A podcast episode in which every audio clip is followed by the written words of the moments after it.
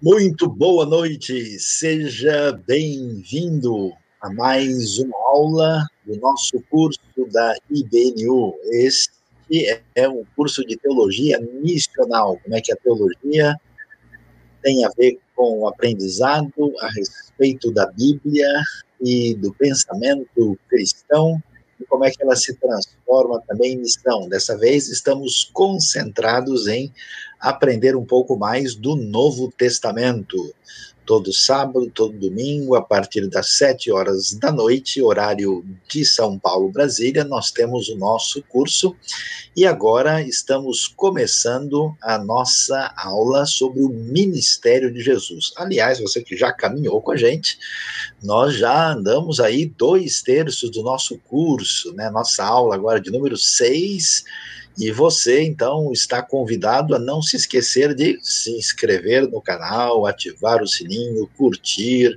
multiplicar esse aprendizado, venha fazer parte disso.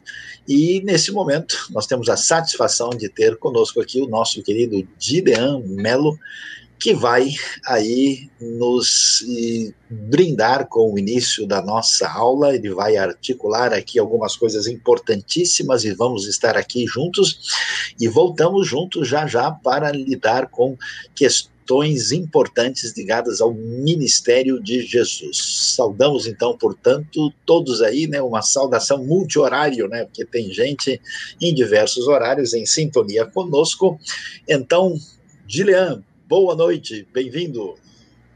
Boa noite, Saião, boa noite para todo mundo e bom dia, boa tarde, boa noite. Aí, dependendo de qual fuso horário você tá, é uma alegria muito grande ter você aqui com a gente, para a gente compartilhar mais um pouquinho desse estudo a respeito do ministério de Jesus. E o que a gente vai trabalhar hoje, o que a gente vai caminhar nesse dia, uh, ou nessa noite, nessa aula, é sobre o ministério de Jesus naquilo que diz respeito à ida de Jesus para Jerusalém. Isso é o que a gente vai dar foco hoje no nosso estudo. Então, ah, vimos até agora bastante material sobre várias questões aí relacionadas à vida de Jesus. Desde a primeira aula, fizemos um panorama maior, ah, vimos ali com o Saião sobre as regiões, região da Galiléia, região da Samaria, região da Judéia, o, como Jesus percorreu essas regiões, depois disso, nós focamos um pouquinho mais as nossas aulas na parte da Galileia, porque é a parte onde Jesus dedica mais tempo em relação ao seu ministério. E ali, então, falamos sobre a, como ele convida, né, como ele chama os primeiros discípulos. Também falamos um pouquinho sobre o sermão do monte, o sermão extremamente importante, onde Jesus fala sobre a, a vida do, do, do, cidadão desse reino e principalmente começa com aquelas bem-aventuranças demonstrando a alegria e a felicidade que é a vida daquele que responde positivamente a todo esse chamado de Jesus. Depois vimos também Jesus crescendo em relação à sua popularidade, podemos até dizer assim, com a sua autoridade, com ah, as pessoas reconhecendo a autoridade da forma como ele ensinava, o que ele falava, como tocava a vida das pessoas. Jesus demonstrando sua autoridade sobre as forças da natureza, andando sobre a tempestade, ou andando sobre o mar, fazendo a tempestade se acalmar, multiplicando pães, ah, tendo poder e autoridade sobre ah, as doenças, ah, também expulsando demônios, curando a filha de Jairo. Nós vimos então muita coisa de Jesus mostrando sobre essa sua autoridade, mas ao mesmo tempo que essa sua autoridade crescia e as pessoas viam os sinais da messianidade, principalmente os seus discípulos, para quem Jesus estava ah, se revelando de uma forma muito especial, Pudemos ver isso de forma bem marcante no Sermão do Monte, onde os seus discípulos, em certos momentos, perguntam para Jesus explicações mais detalhadas a respeito da, das parábolas, e Jesus, então, de uma forma muito singular, explica uh, e aplica essas palavras uh, na vida de cada um deles. Então, nós começamos a ver que, uh, somando a essa a questão da autoridade, questão dessa relação dos discípulos percebendo Jesus como sendo realmente o Filho de Deus, como sendo o Messias. Vimos a, a, a, afirmação de Pedro tão categórica: Tu és o Cristo, Filho do Deus vivo. Também vemos uma crescente em relação aos líderes religiosos que estão ali ah, criticando e que estão ali querendo destruir até mesmo, né, pegar Jesus ah, e levar, claro, nós vamos ver isso mais para frente, até mesmo a morte. E, e, e, é interessante como um pouco antes de começar até a, as parábolas do reino, nós vemos, por exemplo, a rejeição tão grande de Jesus ali em Mateus capítulo 12, quando os líderes religiosos colocam, né, ou, ou dizem que o poder que Jesus tem para realizar as suas obras é, na verdade, um poder demoníaco, é o poder de Beuzebu. Então percebemos que, ao mesmo tempo que cresce essa autoridade de Jesus e a percepção dos discípulos de quem ele é, também cresce essa rejeição a Jesus e um desejo muito grande de, uh, de destruir Jesus, o, os líderes ali religiosos muito incomodados com a pessoa e com o ministério de Jesus. E o que vai acontecer é que ah, Jesus, depois que termina todo esse seu ministério na região da Galileia, ele vai rumo a, a Jerusalém. E isso nós vamos ver de uma forma mais precisa ou mais direta ah, no capítulo 9 até o capítulo 19 do livro de Lucas. Vamos hoje estudar esses capítulos, então se você quiser, inclusive, acompanhar aí ah, o texto, esse vai ser o texto que nós vamos trabalhar, capítulo 9 até o capítulo 19. Vamos ver como a relação desses textos aí estão ligados bem diretamente aí, uh, ou, ou, vamos poder acompanhar bastante como esses textos vão desenvolvendo toda essa ida, esse caminhar de Jesus rumo a Jerusalém. Então Jesus sai ali do norte, onde ele está realizando o seu ministério, naquela região da Galileia, também vimos ele indo para Decápolis, enfim, toda essa região aí que você tem ah, circundada, né, com esse círculo azul. E aí Jesus, então, no capítulo 9, no versículo 51 de, do livro de Lucas, ele diz: Aproximando-se o tempo em que seria levado aos céus, Jesus partiu resolutamente em direção a Jerusalém. E é nessa pegada, né? É, é, é exatamente essa decisão e, esse, a, e essa caminhada de Jesus rumo a Jerusalém que nós vamos estudar hoje. Ah, domingo passado estudamos o livro de Mateus, quando fala sobre ah, as parábolas né, do reino. Hoje vamos dar um foco maior no livro de Lucas, essa caminhada até Jerusalém. Essa caminhada é muito importante porque nós vamos perceber, inclusive, a, esse adjetivo, ou, ou, ou essa forma como Lucas expressa de uma forma bem categórica aquilo que está acontecendo. Quando ele diz que Jesus partiu resolutamente em direção a Jerusalém, ah, isso nos dá a entender, isso nos demonstra que ah, ele tinha essa missão a, a cumprir, ele sabia para onde ele tinha que ir, o que ele tinha que fazer, e ele parte deixando as outras coisas para trás e falando: esse aqui agora é o foco, é para onde eu vou, é onde as coisas vão acontecer. E, e Lucas ainda dá um, uma informação adicional, colocando que aproximando-se o tempo em que seria levado aos céus. Ou seja, quando Jesus literalmente chega nesses últimos momentos dele aqui na Terra, ele sabe para onde ele precisa ir. E essa viagem é uma viagem bastante marcante e bastante interessante. Nós vamos perceber como esses capítulos, do 9 até o 19, esses 10 capítulos, eles estão escritos de uma forma muito singular dentro do texto de Lucas. Talvez uma leitura ah, corrida não nos faça perceber a quantidade de informações tão preciosas que a gente tem. E eu sei que aqui o quadro talvez vai ficar um pouco pequeno pela qualidade, pela quantidade de informações que a gente tem, mas uh, eu quero que você preste atenção e aqueles, principalmente que estão uh, inscritos no nosso curso, né, vão poder receber o, o, o, os slides aqui em PDF, e aí você vai poder ter uma visão melhor desses capítulos, de como cada coisa está relacionada. Mas veja que interessante o que a gente tem dentro desses capítulos. Em primeiro lugar, lá no capítulo 9, o texto vai falar sobre a, esse desejo ou essa decisão de Jesus de partir para Jerusalém. E lá no capítulo 19, nós temos a parábola das dez minas. E essa parábola é muito interessante porque ela vai falar sobre um homem de nobre nascimento que foi para uma terra distante para ser coroado rei e depois voltar. Ah, só que quando ele chega nessa terra distante, os súditos daquele lugar o, odeiam e, e dizem para ele: ó, nós não queremos você como rei. Porém, o texto vai dizer que mesmo assim ele é coroado rei e voltou para a sua terra. Então é bem interessante você perceber que, assim como o texto lá do capítulo 9 diz que chegando o tempo de Jesus ser elevado aos céus, ele parte em direção a Jerusalém, o desfecho ou a, o, o término, né, vamos dizer assim, da, dessa quiasma, que é o, aquilo que a gente vai mostrar para vocês, que existe desde o capítulo 9 até o capítulo 19, termina exatamente com Jesus contando uma parábola sobre esse mesmo assunto, sobre a vinda dele, a rejeição que ele tem aqui na terra pelo, pelo povo judeu, e depois, então, a ascensão dele ou a, o retorno dele para o seu lugar. Depois disso, o texto vai falar sobre os samaritanos e a salvação. E lá no capítulo 19, nós temos o texto falando sobre Zaqueu e a salvação.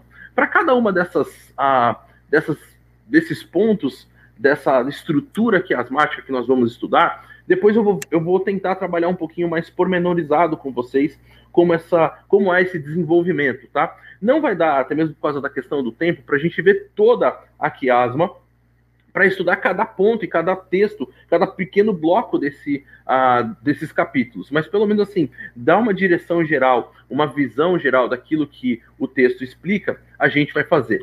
Depois, olha só, nós temos um texto falando sobre o discipulado e continuidade, quando Jesus, inclusive, envia os seus ah, discípulos. E lá, no capítulo 18, voltando aí a Quiasma para chegar ao centro dela, nós temos Bartimeu, aquele cego que ah, fala para Jesus, tem misericórdia de mim, e aí então Jesus pergunta para ele o que, que você quer, e ele diz, eu quero ser, ser curado, eu quero voltar a enxergar.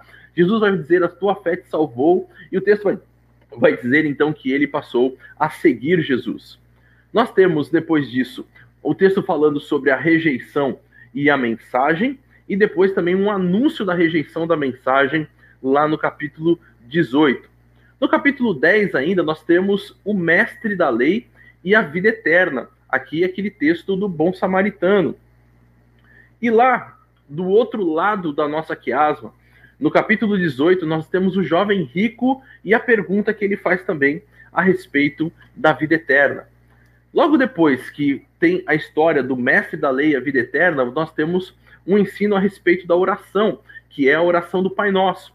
E do outro lado da quiasma, a gente percebe que Jesus também fala sobre oração, a questão da viúva, que está ali persistentemente falando com aquele juiz que era iníquo a blasfêmia dos fariseus, e aí Jesus vai falar sobre o juízo a respeito desses fariseus na segunda vinda, dessa liderança.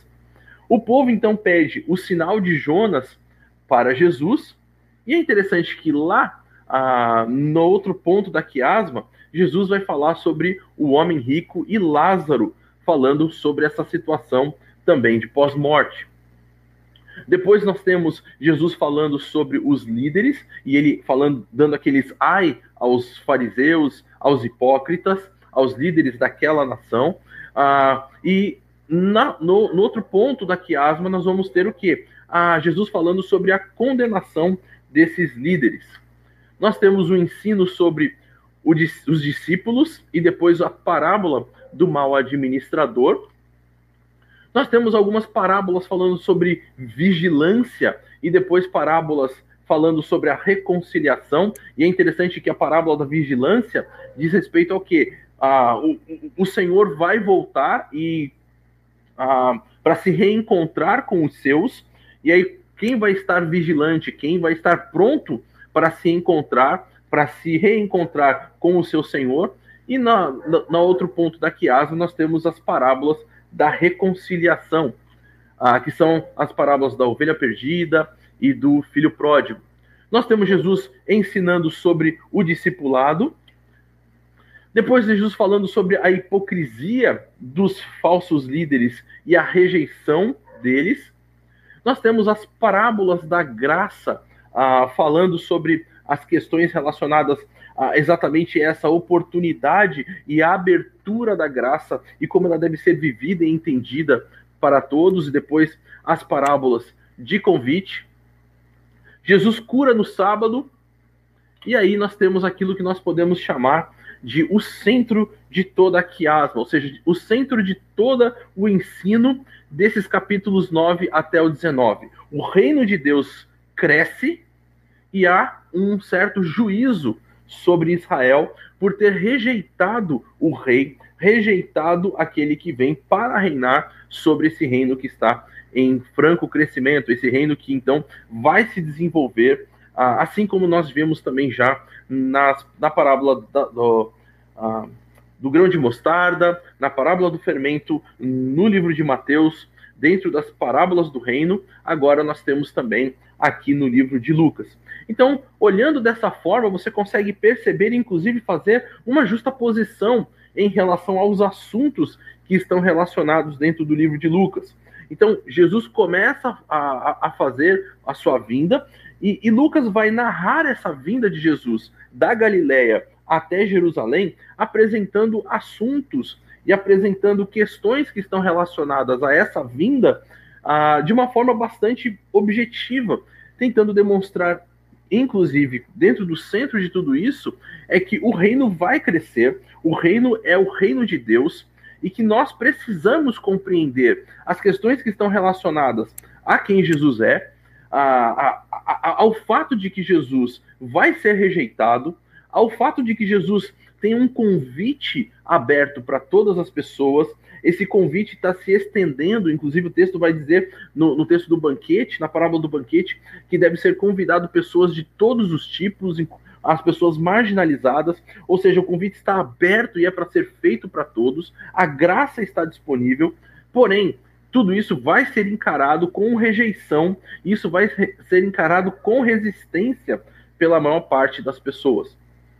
Então, dentro desse escopo todo, dentro dessa estrutura muito bem colocada, é que Lucas desenvolve todo esse assunto, ou toda essa, essa viagem de Jesus a, rumo a Jerusalém.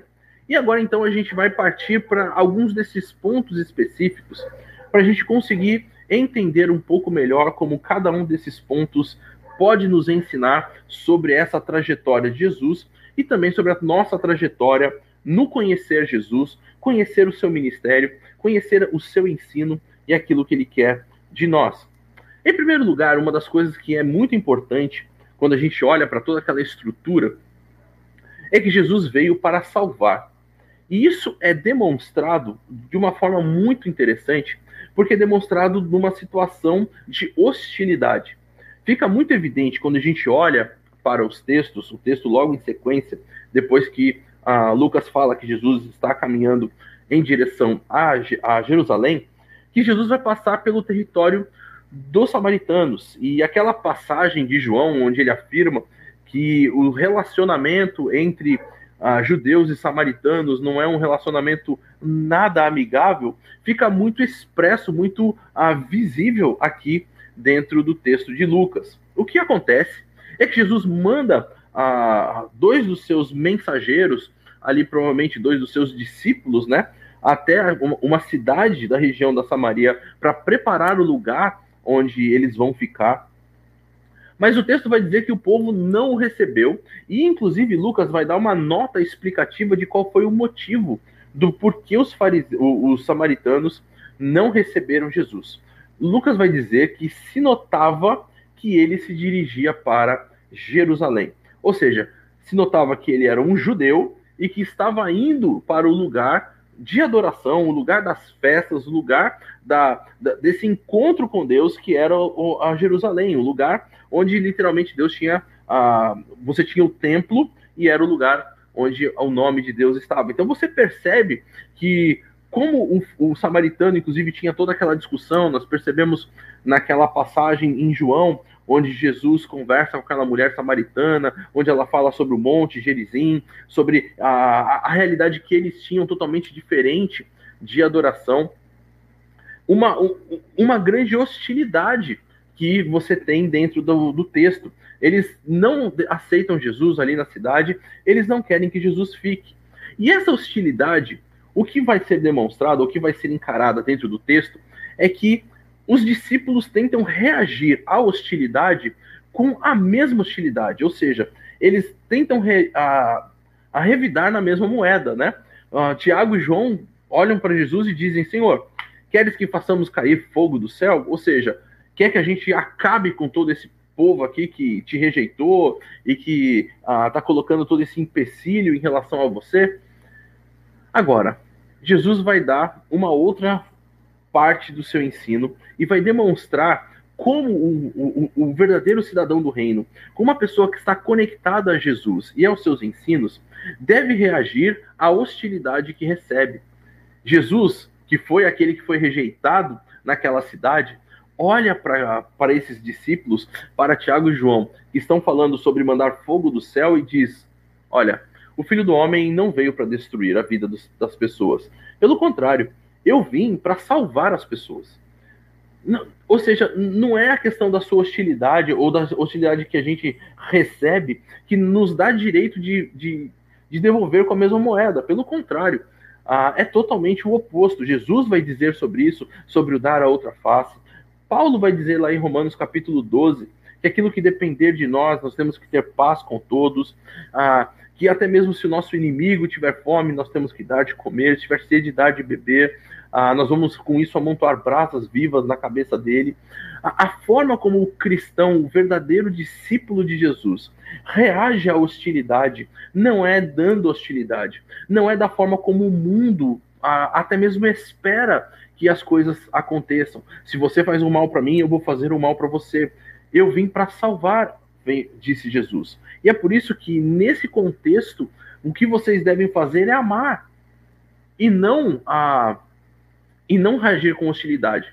É interessante que Lucas, esse autor que está escrevendo e colocando esse texto, lá na frente, lá no livro de Atos, o segundo, a, o segundo tomo, né, a segunda parte desse escrito que ele faz a Teófilo, lá no capítulo 1, versículo 8, ele vai dizer assim: Olha, quando vocês receberem poder, Jesus falando aos seus discípulos, quando vocês receberem poder, o que vocês têm que fazer é serem minhas testemunhas e aí ele vai dizer, tanto aqui em Jerusalém, na nossa região da Judéia, como em Samaria. Jesus vai fazer questão de demonstrar isso. Enquanto esses discípulos estão olhando para a hostilidade e falando, Senhor, nos dá poder aqui para a gente destruir essas pessoas, Senhor, nos dá poder para a gente uh, reivindicar e tratar com a mesma, na mesma moeda aqueles que nos fazem mal, Jesus está dizendo: Eu vim para salvar. Eu quero que vocês tenham uma atitude de amor e de ah, desejo de levar a salvação para essas pessoas também. E lá no final da quiasma, nós temos uma história bastante interessante sobre isso. Porque quando a gente olha lá na, lá na frente, nós temos a história de Jesus e Zaqueu, fechando ali os pontos da quiasma. E ali nós temos um cara que era também odiado pelo seu próprio povo, porque ele era o chefe dos publicanos. Era o cara que realmente cobrava as taxas, os impostos ali, e cobrava com não muito justo, né? cobrava realmente criando uma situação muito dura e difícil para aquele povo. Só que quando Jesus chega naquela, naquele lugar, Zaqueu quer muito encontrar com Jesus. E aí então é o próprio Senhor Jesus que vira para Zaqueu, que está lá em cima da árvore, e diz: Zaqueu, hoje eu vou estar na sua casa, eu quero lá te visitar. E as pessoas que estão ali ao redor, elas vão inclusive ficar bastante assustadas com essa atitude de Jesus, ou até revoltadas com a atitude de Jesus. Há um ambiente de hostilidade ali dentro do texto, por quê? Porque o que eles dizem é como esse que é, se coloca como mestre, que diz ser um grande mestre, que diz saber, que é ser o filho de Deus, ele se hospeda na casa de um pecador. E aí Jesus responde de uma forma muito legal, porque o próprio Zaqueu ele vai pegar e vai dizer, ó, ah, Senhor, aquilo que eu roubei, eu vou, vou dividir com os pobres, eu vou, ah, enfim, eu vou acertar a minha vida. E Jesus então olha para todos e diz: houve salvação nesta casa. O filho do homem, ele veio buscar e salvar o que estava perdido. Então é interessante que no final do texto dos samaritanos, Jesus diz: o filho do homem não veio para destruir, mas veio para salvar. E no final da história de Zaqueu, Jesus diz a mesma coisa: olha, o Filho do Homem veio para salvar esses que estão perdidos. Então nós percebemos que a, a, a parte ali que vem logo depois do desejo de Jesus de ir rumo a Jerusalém, está totalmente conectado com esse desejo de salvar, com esse, com esse ensino focado na salvação que todo discípulo de Jesus deve ter. Depois que nós olhamos para a estrutura relacionada à salvação, nós vamos ver a estrutura relacionada ao discipulado. E é interessante porque Jesus envia os doze e lá do outro lado da quiasma nós temos Jesus curando um cego de nascença. E aí é bem, é bem importante essa, essa percepção, porque o que acontece? Esses discípulos que, ah, quando estavam ali na região dos samaritanos, queriam poder para tacar fogo nos, no, nos samaritanos, para destruir aquela cidade por ter rejeitado receber Jesus, agora recebem autoridade, recebem poder dado por Jesus e saem para fazer a missão do reino. E o que acontece é que eles percebem essa realidade de uma forma bastante objetiva na vida deles. Porque o texto vai mostrar que há um retorno bastante positivo desses discípulos de Jesus. Por quê? Porque eles, quando voltam para Jesus, eles dizem: Olha, até os demônios se submetem a nós em teu nome. Ou seja, o poder que nós recebemos de ti é um poder que é dado para abençoar a vida das pessoas e não para destruir. É um poder que tem o foco de salvar, porque essa é a grande missão do Senhor Jesus ali, vir para dar a sua vida por nós, para que nós pudéssemos ter a salvação. Então, o poder divino é dado para servir a necessidade das pessoas, seja na cura, seja na, no, em expulsar demônios, seja em levar a mensagem do reino para essas pessoas que estão perdidas e sem salvação. E é isso que a gente vê naquela história do cego. O cego é alguém que está marginalizado, ele está ali a, ao lado da sociedade.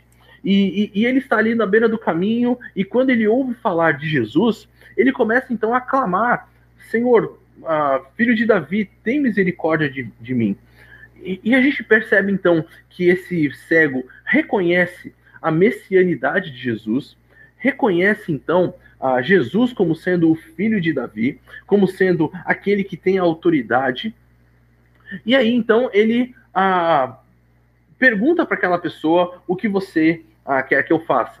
Agora, tudo isso está envolvido no que? Dentro de uma história, dentro de uma realidade, de que enquanto aquela pessoa está tentando se aproximar de Jesus, o texto vai dizer que algumas pessoas o repreendiam e queriam afastar essa pessoa de Jesus. Mas Jesus chama essa pessoa para perto dele recupera a visão dele, diz que a fé que ele tinha ah, o havia salvado, e agora então essa pessoa passa a seguir a Jesus, e nós vemos que isso tem uma relação com as pessoas ao seu redor, porque as pessoas passam a dar glórias a Deus pelo ato que aconteceu ali, pela vida desse cego que foi totalmente restaurada, que foi transformada. Isso que então é bastante legal, da gente perceber como esses discípulos que estavam agora clamando, estavam ah, querendo receber algum tipo de poder e autoridade, recebem, mas recebem exatamente com o propósito de abençoar a vida das pessoas. Ah, porém, alguns perigos podem surgir na caminhada que Jesus apresenta para esses discípulos. E é interessante que o texto de Lucas vai deixar isso bastante claro. Porque apesar de nós de, de percebermos então que Jesus dá essa, esse poder, essa autoridade uh, mediada para essas pessoas poderem realizar esses grandes atos, Jesus também vira para elas e diz: Olha, a questão é que o filho do homem não tem onde reclinar a cabeça. Uh, depois, Jesus vai falar sobre o perigo de olhar para trás como um, um, um perigo muito potencial para tornar a pessoa inapta para a continuidade dessa missão dentro do reino. Ah, ele vai dizer que o verdadeiro discípulo ele não tem saudade daquela velha vida, porque ele tem uma vida totalmente transformada e agora ele vive literalmente para o bem do reino, para a proclamação do reino e para exercer esse poder recebido para abençoar a vida de outras pessoas. Sem sombra de dúvida, isso tem um reflexo muito grande naquilo que é o próprio chamado de Abraão, onde nós temos essa, a, dentro do chamado, a, a, aquela informação que por meio de ti as famílias da terra seriam abençoadas. E agora Jesus então está dando esse poder, dando essa autoridade ali naquela, naquela situação, e vemos que os discípulos retornam de uma forma muito positiva por terem experimentado essa possibilidade de serem bênção na vida de outras pessoas também. Seguindo um pouquinho mais, nós vamos perceber a discussão que está relacionado à questão da vida eterna. E quando a gente olha os textos de uma forma bem objetiva e paralela, nós percebemos muita similaridade nesses textos. Se você tiver aí com a sua Bíblia, ah, o capítulo 10, versículos 25 até o versículo 42, vai falar sobre o mestre da lei que se aproxima de Jesus, e ele chega para Jesus e diz: Mestre, o que eu preciso fazer para lhe dar a vida eterna? E no capítulo 18, a partir dos versículos 18 até o versículo 30, um jovem rico se aproxima de Jesus. E o jovem rico ele pergunta, bom mestre, que farei para herdar a vida eterna. Então, a, a grande chave daquilo que a gente tem é exatamente essa situação ou essa relação muito direta a respeito do, do questionamento sobre a vida eterna. Porém, na primeira parte, a gente tem uma situação bastante interessante, porque Jesus muda bastante ali uh, o foco da coisa e começa a direcionar para algo bastante objetivo que está relacionado com aquilo que os discípulos já tinham experimentado. Uh, porque Jesus conta a parábola do bom samaritano, porque afinal esse mestre da lei pergunta quem é o próximo dele. E na parábola do bom samaritano nós conhecemos, tem ali um homem que vem pelo caminho, ah, essa estrada que vem de Jerusalém a Jericó, uma estrada de ah, aproximadamente aí, 27 quilômetros, uma estrada que era conhecida como uma estrada perigosa, uma estrada com muitas ah, questões problemáticas e perigos para esses viajantes, e que durante essa estrada, ou durante o, a sua peregrinação nessa estrada, ele então é atacado, roubado e fica ao lado, né? Fica jogado ali ao lado da estrada como um, uma pessoa realmente ali que está sofrendo quase morta. E o texto vai dizer então que alguns grandes líderes religiosos ah, judeus vão passar e, e, vão passar, inclusive do outro lado, né? Vão passar ao largo da estrada ah, sem dar atenção para aquele homem, mas que daí então um ah, samaritano ele vai aparecer nessa história aqueles samaritanos que rejeitaram, inclusive, até receber Jesus. Agora Jesus insere esse samaritano aqui na história e ele vai dizer que esse samaritano foi lá e ele começa a dar detalhes de cada coisa que o samaritano faz. Ele cura as feridas, coloca aquele homem dentro do seu, no seu próprio animal, leva até uma hospedaria, um lugar para ser tratado, paga o lugar, diz que depois vai voltar. Então assim você tem todos esses detalhes muito importantes daquilo que está acontecendo. Mas o que é mais interessante é a pergunta que Jesus faz logo no final. Porque Jesus, quando termina de contar toda a história, ele se volta de novo para esse mestre da lei que está querendo saber a respeito de herdar a vida eterna e Jesus diz para ele: "E aí? Qual daqueles todos da nossa historinha aqui que se colocou como próximo do homem que estava sofrendo, do homem que estava à beira do caminho?"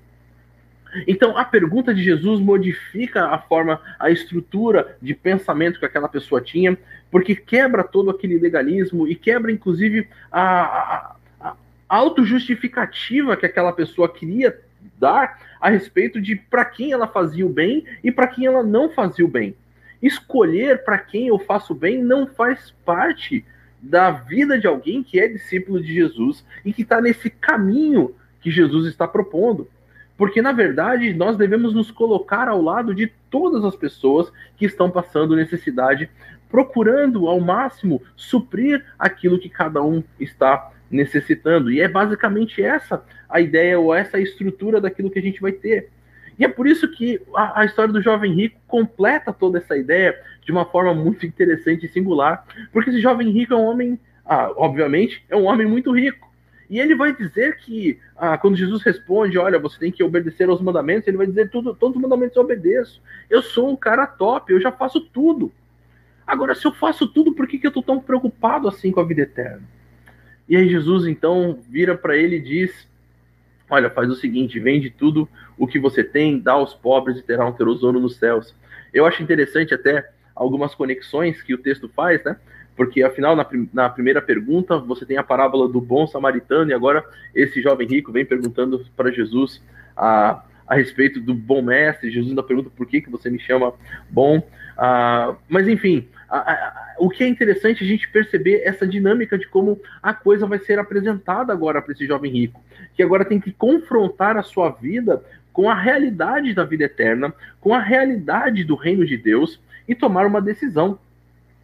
E o que nós temos é que esse jovem rico ele sai da presença de Jesus totalmente desanimado, totalmente cabisbaixo, ah, porque ele entende a mensagem salvadora, ele entende a necessidade de seguir a Jesus e de não estar ah, ah, firmado, ou não estar simplesmente ah, apegado às suas tradições, à sua riqueza ou, ou, ao seu legalismo, mas realmente ter uma vida que faça sentido para as outras pessoas, que faça parte do reino de Deus. Então é bem interessante a gente poder perceber essas realidades daquilo que o texto vai tentando, vai nos mostrando de uma forma bastante objetiva.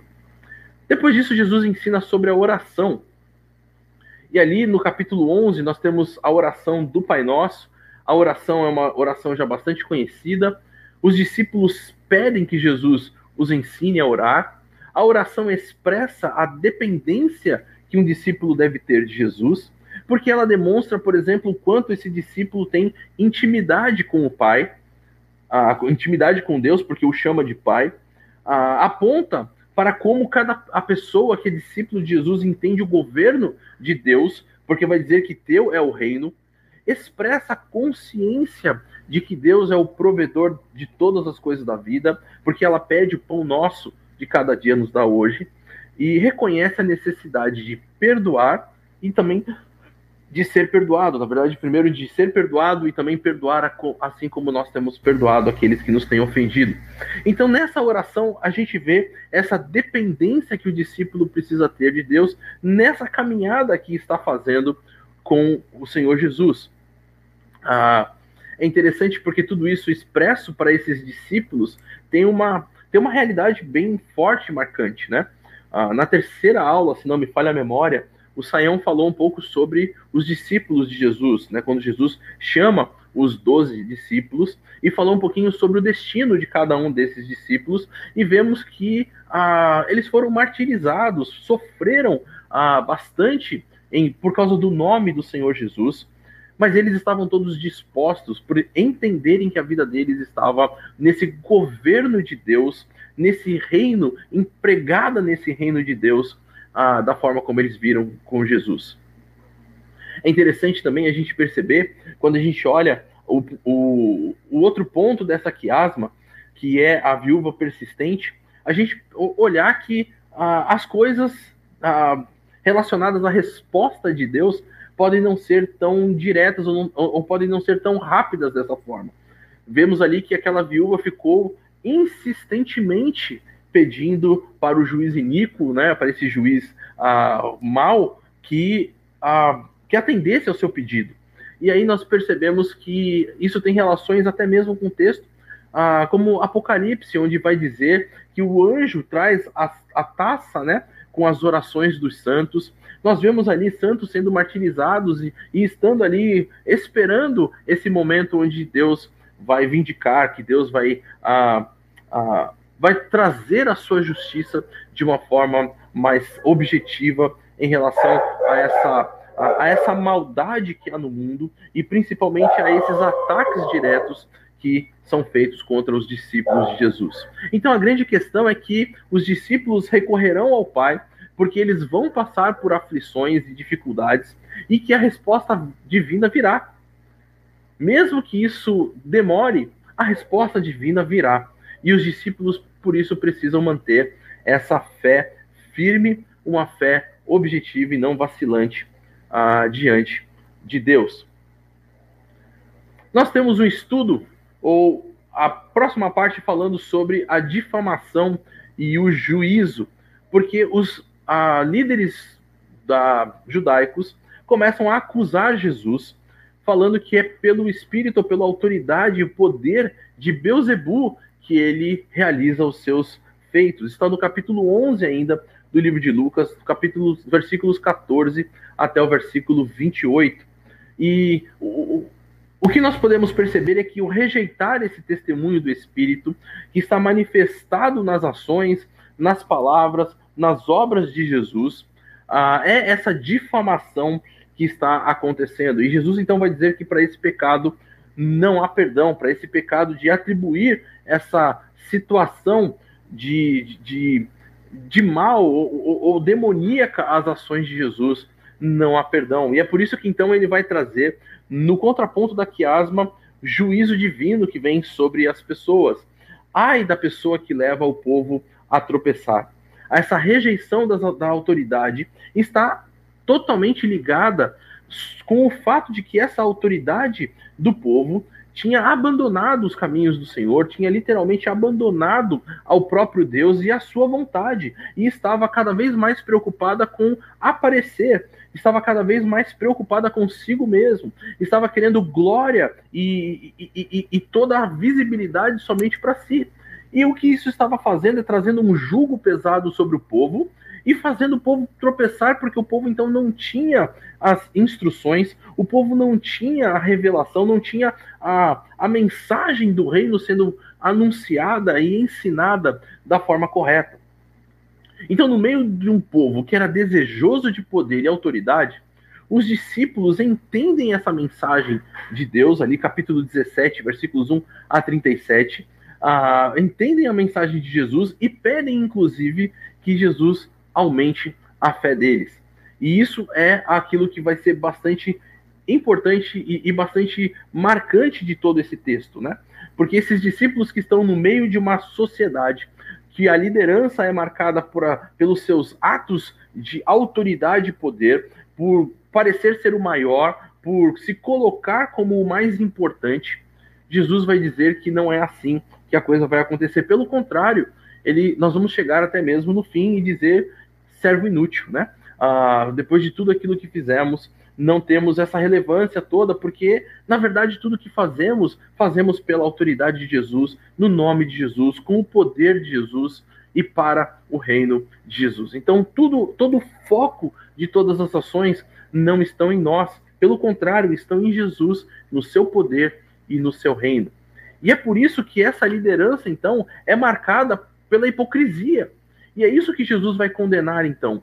A, Jesus, no capítulo 11, versículos 37 até o 58, até 54, e também no capítulo 16, versículos 14 a 18, vai condenar essa hipocrisia dessa liderança. Esse fato de que as pessoas queriam literalmente aparecer, queriam se colocar como líderes, queriam estar numa posição de simplesmente autoridade, e autoridade para eles é exatamente exercer domínio sobre a outra pessoa, não é estar junto com a outra pessoa para abençoar a vida dessa pessoa, mas é literalmente mandar na vida dela, é ser aquele que é a última palavra na vida das outras pessoas. E Jesus começa a condenar tudo isso, e ele vai começar a mostrar o interior dessas pessoas. Ele diz que ah, o interior está todo estragado, apesar do exterior parecer muito bonito. E aí, então ele fala ali sobre o copo e o prato que estão limpos, mas na verdade o interior está totalmente destruído, totalmente estragado, corrompido pelo pecado. Jesus vai dizer que eram pessoas que entregavam os dízimos mas negligenciavam a justiça e o amor. E é interessante que Jesus não vai dizer contra aquilo de que era o cumprimento da lei. Tanto que Jesus vai dizer, olha, eu não estou dizendo que vocês têm que parar de entregar os dízimos, mas é que vocês precisam fazer tanto esse como também o outro. Vocês não podem negligenciar a justiça e o amor de Deus. Não podem não anunciar e não viver na prática a justiça e o amor de Deus na, na sociedade. Vocês são os líderes e precisam fazer isso. Não só falhavam no guiar as pessoas para a pureza, mas contribuíam para a contaminação dessas pessoas. Porque as pessoas não tinham um referencial de liderança, as pessoas não tinham um referencial de como fazer a vontade de Deus, de como realmente cumprir aquilo que Deus queria. Pelo contrário, só tinham várias regras impostas por esses homens que faziam com que o povo tivesse fardos pesados, tivesse realmente uma vida difícil e não uma vida de graça e uma vida ah, na presença de Deus. É por isso que a, a reprovação contra esses fariseus vem de uma forma muito forte. No capítulo 16, versículo 14, vai dizer inclusive que eles zombavam do ensino de Jesus, e a palavra ali é bem forte, é bem interessante, porque vai dizer que eles torciam o nariz ou ridicularizavam, né, empinavam o nariz para aquilo que Jesus estava falando. E é nesse momento que Jesus então faz um grande desafio. Jesus desafia a, a, o conceito do coração deles, o conceito que estava interno deles de tentar se auto-justificar, dizendo: olha, Deus conhece o coração e vocês sabem disso. Nós, nós temos histórias a respeito disso desde o Antigo Testamento, quando Samuel foi ungir né, os filhos de Jessé e Deus diz: olha, você está vendo o exterior, mas eu olho o coração, eu sei o que está lá. E, e, Jesus olha para esses ah, fariseus, para esses hipócritas e diz para eles: na verdade, vocês sabem que Deus olha o coração. Então não adianta tentar se auto-justificar fazendo coisas, tentando sentar num lugar mais elevado, tentando, enfim, viver uma vida de aparência externa, se o interior de vocês está totalmente destruído. E aí então, a gente percebe que em relação a tudo isso, Jesus vai dar essas parábolas ou essas histórias sobre a vigilância e reconciliação. Lá no capítulo 12, nós temos a parábola da vigilância, que nos ensina a prontidão para servir. É interessante que você tem algumas bem-aventuranças dentro daquele desse, desse texto, né? Felizes os servos que estiverem vigilantes, felizes os servos que o Senhor encontrar preparados. Ah, preparados para quê? Para esse encontro novamente com o seu Senhor, que vem e que vai voltar e que vai então a ter esse tempo com esses com esses servos e vai avaliar, vai, vai ver aquilo que foi feito. E, na verdade, para, esses, para, para os servos que não estiverem vigilantes, haverá problemas sérios. E no contraponto, ou seja, na, na, do outro lado da, dessa, dessa quiasma, Jesus conta duas, duas parábolas muito bonitas. A parábola da ovelha perdida, inclusive diz que a gente vai sair, que, que o bom pastor ele vai sair para ir atrás de uma ovelha perdida mas ele não vai deixar nenhuma fora. E ele também fala do filho perdido, do filho pródigo, que sai, faz um monte de burrada, mas quando ele retorna, o pai está de braços abertos. E ele então pode receber esse ah, esse filho de volta e vai colocar o anel e vai fazer a festa, porque a, a, a Jesus está mostrando como essa reconciliação para aqueles que não estão vigilantes, ela é uma, uma reconciliação real. É interessante que Pedro, quando Jesus fala sobre a vigilância, faz uma pergunta. Olha, isso tudo que você está ensinando é para nós ou é para os outros? E Jesus vai desviar a atenção dessa pergunta. Em vez de Jesus responder, ah, é para você, ou não, é para os outros, Jesus ele desvia a atenção porque Jesus está preocupado em que cada um dos seus discípulos ah, avalie a sua própria vida e dê uma resposta positiva ao ensino que está sendo dado sobre a vigilância. E é por isso que esse ensino é para nós hoje e vale a pena a gente prestar atenção sobre isso, nessa caminhada que Jesus está fazendo rumo a Jerusalém, nessa caminhada que ele está indo rumo a cumprir o seu propósito aqui. Ele olha e fala: cada um de nós precisa estar vigilantes e entender ah, como está o seu relacionamento com o próprio Senhor. E é por isso, então, que nós vamos receber graça e muita graça em tudo isso que vai acontecer. Olha só que interessante. O ensino anterior diz respeito né, dessa, dessa, desse estudo, dessa parte a respeito da graça, da, da parábola da, da figueira, sobre o fato de que havia um, uma situação que havia necessidade de se reconciliar. Inclusive, ele fala: olha, quando você está indo para se encontrar com o juiz, junto com aquela outra pessoa que está com alguma coisa contra você, faz o seguinte: não espera chegar lá no juiz. Se reconcilia antes, acerte antes, para não esperar chegar lá na frente. E no meio disso tudo, o que vai acontecer? Nós temos aí essa história dessa figueira. E veja que Jesus está falando sobre esse processo dessa reconciliação. E, e, e dentro da, daquilo que o Jesus começa a falar, os discípulos então começam a fazer algumas perguntas. Primeiro, eles falam sobre Pilatos, ah, que enfim teve ali ah, aquela situação do sangue daquelas pessoas, e também fala da torre que caiu e matou algumas pessoas em Jerusalém. E qual era a grande preocupação dos discípulos que está mostrada, ou que está revelada dentro desse? A grande preocupação é: será que essas pessoas que sofreram na mão de Pilatos, será que essas pessoas que sofreram ali quando a torre cai e mata aquelas 18 pessoas, é porque elas eram mais pecadoras do que nós? E o que o, o ensino vai mostrar é que todos são culpados e que precisam de arrependimento. E aí Jesus vai contar essa história da figueira. Ele vai dizer que o senhor dessa figueira já estava três anos indo ali ver se tinha algum fruto.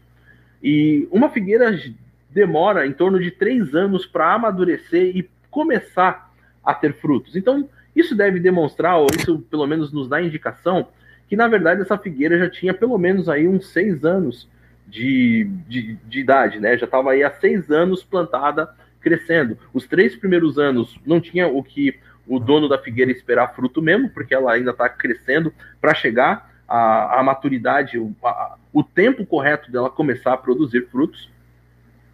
E depois, então, que chegou esse tempo, por três anos ele saindo ali para poder ver a, essa situação, ver se a árvore tem frutos.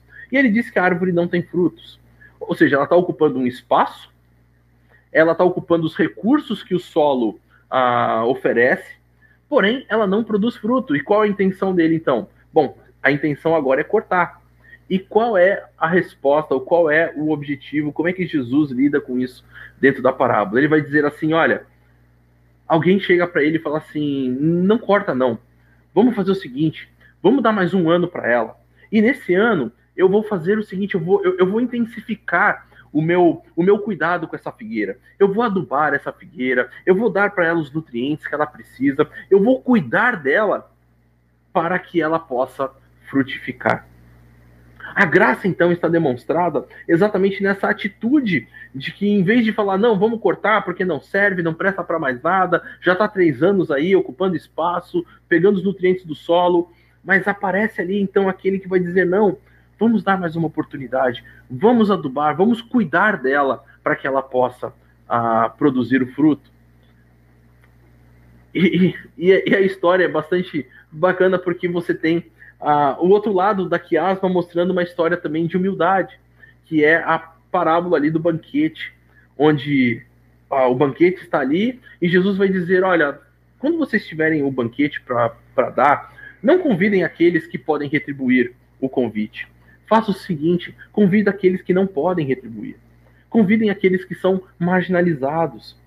Viva a graça com a sociedade como um todo ofereça aquilo para aquele que ah, o, seu melhor, esse banquete preparado tão especial para os cegos, para os pobres, para os aleijados, para os mancos. E aí Jesus não está fazendo um grupo específico de pessoas, mas está mostrando que ah, são essas pessoas que não tem nada a oferecer, é para quem o banquete é oferecido. Porque a graça é dessa forma. Quando a, quando Jesus Cristo vem e morre por nós, ele não morre porque nós fizemos alguma coisa de boa ou porque até nós tenhamos o que oferecer de volta, mas é pela graça, é pelo seu amor tão grande, é pelo fato de que ele nos ama e nos quer salvar. É, a, a graça então está permeada em todo esse ensino de Jesus no caminho que Jesus faz para Jerusalém. E para a gente finalizar essa nossa parte hoje, o centro da quiasma mostra o crescimento e o juízo.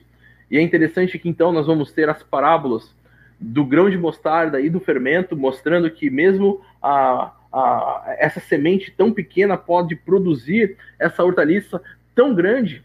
E que o fermento, mesmo colocado pouco, ele faz a massa inteira levedar, ou seja, ele faz com que tudo cresça. Ao mesmo tempo, a gente vê o juízo sobre Israel. Lucas, por exemplo, menciona novamente o motivo da viagem, o que é muito interessante quando a gente olha bem para esse centro da quiasma, ele fala, olha, Jesus está a caminho de Jerusalém. Então essa imagem é bastante ilustrativa porque ela mostra, olha, esse aqui é o foco. Jesus, o rei, está indo para Jerusalém, para o lugar onde ele vem para dar a sua vida, para resgatar, para chegar ali na cidade. Mas Jesus compara a salvação há uma luta por passar por uma porta, por um caminho que exige muito esforço para entrar. Então ele não vai colocar, olha, não, eu estou indo para Jerusalém e tudo vai ser resolvido, no sentido que todos estão tão tranquilos, mas ele vai dizer que é um caminho apertado e difícil. E o que é necessário, então, para que a gente possa viver e caminhar por esse caminho? É preciso ouvir e responder aos ensinos e à pessoa de Jesus. Essa é a grande chave que o livro de Lucas vai dar. Como então eu posso voltar e como eu posso então trilhar esse caminho da forma melhor e correta? Como é que eu posso não viver sobre esse juízo daqueles que estão andando pelo caminho largo, andando pela, pela porta larga e rumando para a perdição? Vivendo os ensinamentos de Jesus, obedecendo ao Mestre e seguindo no caminho do reino. Bom, pessoal, esse foi o nosso a nossa exposição desses capítulos, trazendo aqui o Saião de volta. A gente vai então para a segunda parte, que é a parte aí das perguntas. Saião, tem pergunta já? Ô, Dilean, a turma tá animada, tem bastante pergunta aqui, o pessoal caprichou. Temos sim, sim, aí. vendo aqui agora. Bastante é. coisa, na verdade, acho que a primeira pergunta está é um pouquinho né? mais lá atrás. Né? Isso. Primeiro que é do né? Vitor, onde ele coloca ah, aqui. Isso. Ah, gostaria de saber o seguinte: quando os discípulos desceram para mandar fogo dos disseram, né, para mandar fogo dos céus, de onde eles tiraram o conceito? E aí, Saião? Olha, não tem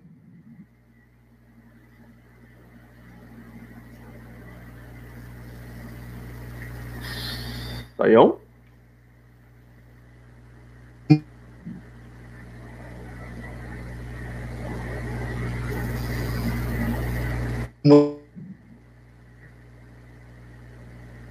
Muita dúvida que aí.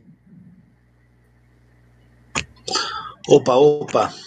Agora sim, agora vou. Pequena falhada. Então, a ideia, a ideia de fogo do céu é uma ideia de juízo, né? A gente tem essa ideia de fogo do céu caindo, por exemplo, no relato do daquilo que acontece com Sodoma e Gomorra em Gênesis capítulo 19 e também, né, no caso de Elias, que ora e desce fogo do céu quando nós lemos ali primeiro Reis capítulo 18, no conflito com os profetas de Baal. Então, uh, eles uh, de tal forma né, estão dominados pela ideia de que é, Deus deve trazer julgamentos sobre os samaritanos, né, que eles simplesmente agem desse jeito, ó, vamos descer fogo do céu para resolver a coisa a partir uh, da força humana, né, então é, esse é, é, o, é o elemento que surge aí, como os discípulos estão prontos para haver, é, fazer aí o que a gente pode chamar de solicitação de, de juízo, né, da parte de Deus. Bacana, Sam. Temos uma pergunta bacana da Carol também aqui, ah, bem, bem textual da nossa, da nossa aula hoje, porque o texto vai dizer que os discípulos voltam falando para Jesus: olha, os demônios ah, foram expulsos ali pelo teu nome, né? E ela então pergunta se essa atitude dos discípulos, aparentemente de estarem alegres ali, todos eufóricos, porque conseguiram realizar aqueles, essa, essa missão, ah, por que, que isso acontece? Havia uma dificuldade com isso em relação a, a essa missão? Olha, o mundo da época do Novo Testamento é um mundo muito confuso do ponto de vista religioso, né? A gente tem né, um domínio romano que permite uma relativa globalização na época. Né? Então você tem aí o que a gente chama de uma multiplicação de cultos de toda parte que circulam em diversos lugares. Né? Então, tem culto de Ísis do Egito, tem culto de Cibele da Ásia Menor, tem gente é, voltado aí para cultos de mistério, né? existe adoração dos deuses é, gregos, né, que são ah, tomados aí pela também pelo, pelo novo enfoque romano, né? Então, assim, e nesse contexto de religião muito mística, é, é comum acontecerem manifestações é, sobrenaturais de domínios de espíritos maus e como acontece até hoje, né? A pergunta é quem tem poder sobre isso. A gente vai ver que exorcismo é uma realidade que está presente no mundo judaico. Lembra de Paulo, né? Quando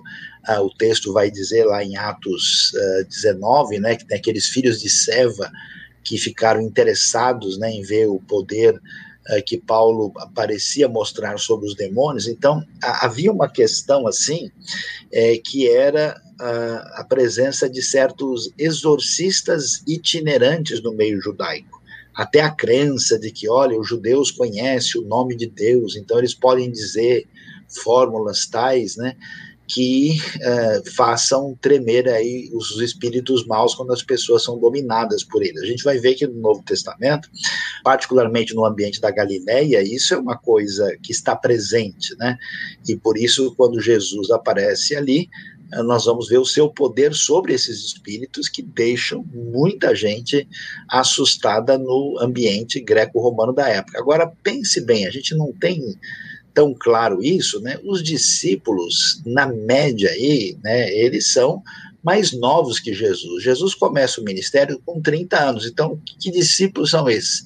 Discípulos de 20 e poucos anos. Imagina um rapaz de 20 e poucos anos, né? que vem lá do, do interiorzão, da beira do mar da Galileia, morando num vilarejo de 500, 700, mil pessoas, de repente começa a seguir um rabino ali fora da curva, e daqui a pouco ele está dando ordem para os demônios que todo mundo morre de medo, inclusive os romanos que dominam a terra, ah, esse pessoal fica assim, como se diz no português de hoje, por cima da carne seca, né? Eles acham impressionantes, e não só isso, que eles se submetem em função do nome de Jesus. Então, digamos assim, a adrenalina sobe a mil, né? Mesmo hoje, né, quando alguém assim que não está muito acostumado, tem uma experiência aí de orar por alguém que está dominado por um, algum espírito mal, né, a pessoa uh, vê a libertação, ela certamente aí sente que uh, o momento foi, digamos assim, extraordinário, né? Então dá para entender muito bem, né, os discípulos, até porque muita gente que era, vamos dizer, socialmente superior a eles, não era capaz disso. Nem todos os judeus religiosos, por exemplo, tinham esse perfil de lidar com exorcismo. Joia, mais uma pergunta aqui do texto, Saião, muito legal. A pergunta é: quando Jesus diz ali, depois que os uh, Tiago e João falam, vamos descer fogo do céu e queimar todos os samaritanos aqui, Jesus dá uma resposta para eles ali no capítulo 9, né? Versículo 55, dizendo: Vocês não sabem de que espécie de espírito vocês são. E aí, o que isso significa, né? Então, ah, nesse caso, alguém não pode entender espírito aí no sentido. Espírito é uma palavra de, digamos assim, de significado um pouco mais amplo, tanto no, no hebraico como no grego, no grego, né? Você tem o pneumatos, pneuma, o ruach, né? O, o sentido é, de da maneira como uh, se entende espírito, às vezes a palavra quer dizer vento, né? Às vezes a palavra é, quer dizer é, é sinônimo de alma, é, às vezes é, significa o Espírito de Deus, às vezes o Espírito humano, né? E, e, então aqui é como se Jesus dissesse: vocês não sabem de qual que é como a, a característica né, psicológica ou, ou, do temperamento de vocês, né? Como vocês são irados, né? Como vocês eh, facilmente se voltam para a necessidade uh, de uma atitude dura, né? Porque é impressionante, os discípulos facilmente querem ver, né? Quer dizer, o, o samaritano já não olhou direito para eles, né? E eles querem que fazer churrasco de samaritano, né? Então, uh, e Jesus diz, ó, vocês são barra pesada vocês, um jogo duro, né? Vocês não sabem que tipo é de. Carne de pescoço mesmo, né? Carne de pescoço, é mais ou menos isso. Puxa, vocês são fogo, né? Que é, é a postura que eles têm que é, mostra um espírito assim irascível e facilmente tendente a, a, tratar tudo na base de, digamos assim, de pegar pesado, né? E a questão dos samaritanos hoje está pegando aqui, Saião. O pessoal curtiu aí o texto do capítulo 9. A Simone também pergunta por qual motivo os judeus evitavam passar por Samoria e por qual motivo o fato de não terem recebido Jesus foi tão. O fato deles não terem recebido foi tão ofensivo ali para Tiago e João. É, a questão dos samaritanos ela, ela é bem complicada, né? Por quê? Porque eh, Samaria, na verdade, era o nome da antiga capital do Reino do Norte, né? Uma cidade que foi iniciada pelo rei Onri, que foi o pai de Acabe, né? Quando comprou uma colina de um tal de Semer, né? E ela foi chamada de Samaria, em hebraico se diz Shomrom, né? Ah, e ali, o Reino do Norte durou até o ano 722 a.C., quando os assírios chegaram e ocuparam, dominaram.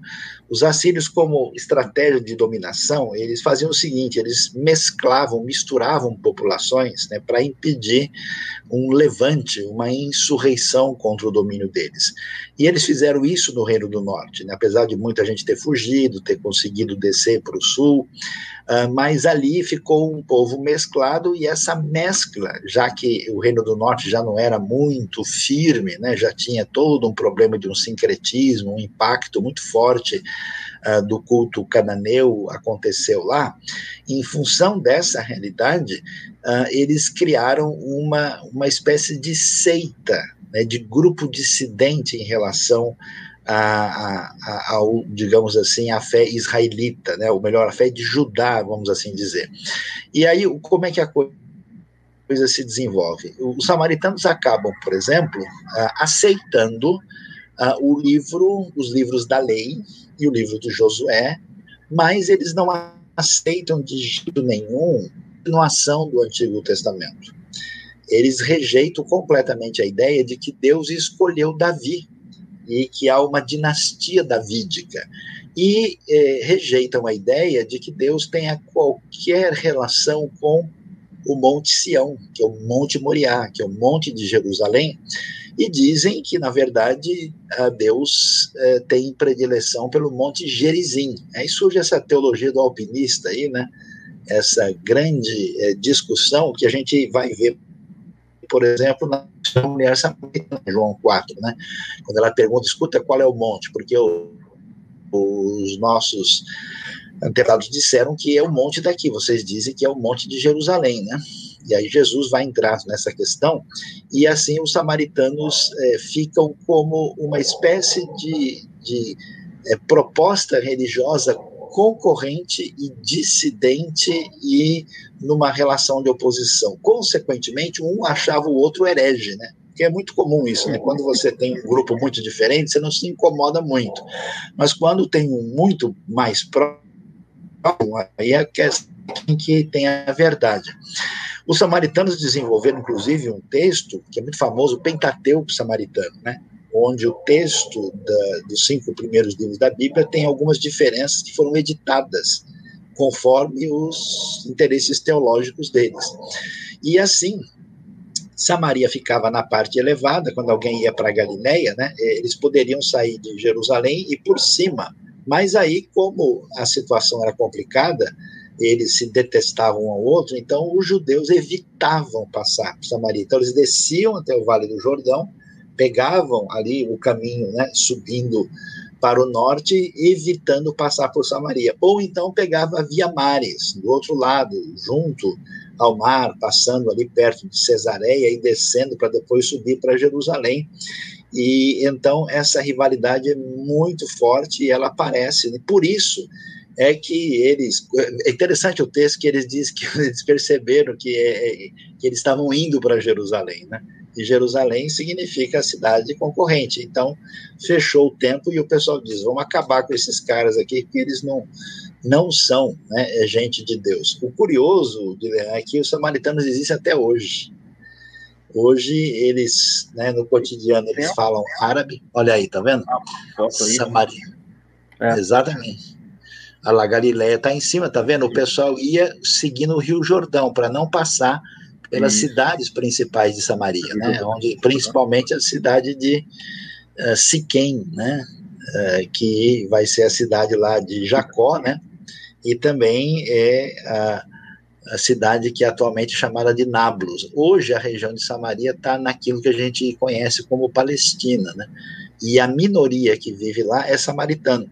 Os samaritanos moram muito pertinho dessa mesma cidade onde a mulher samaritana estava, que é a antiga cidade de Nablus e de Siquém. Alguns moram na periferia de Tel Aviv e tem um grupo menor uh, que mora é, em Londres. Então, você pode ver. Eles fazem sacrifícios de animais até hoje. É muito interessante. Bom, vamos lá. Temos aqui mais uma pergunta interessantíssima. Ah, quem são os mestres da lei que aparecem aí no texto, Saião, que Jesus está combatendo ali no capítulo 11 então, a gente tem aí, né, é, você conhece os grupos, né, que foram mencionados aí, os saduceus, os fariseus, né, uh, aquilo que é chamado, escriba não é exatamente um grupo, o escriba é uma profissão, né, alguém que copia manuscritos, né, uh, e você tem aí o que é chamado de essênios, que é um termo aí que exige uma discussão, Uh, mas assim, as pessoas dentro do grupo dos fariseus estavam os mais interessados nos pormenores da lei. Né? Os fariseus levavam a lei, digamos assim, mais a sério, uh, consideravam também a, a, Bíblia toda, também os profetas e os salmos, né? E consideravam também o que era chamado de, de lei oral. E já os saduceus uh, valorizavam bastante a lei, mas uh, tinham uma maneira de lidar com ela diferente, estavam mais ligados ao, aos rituais do templo, né?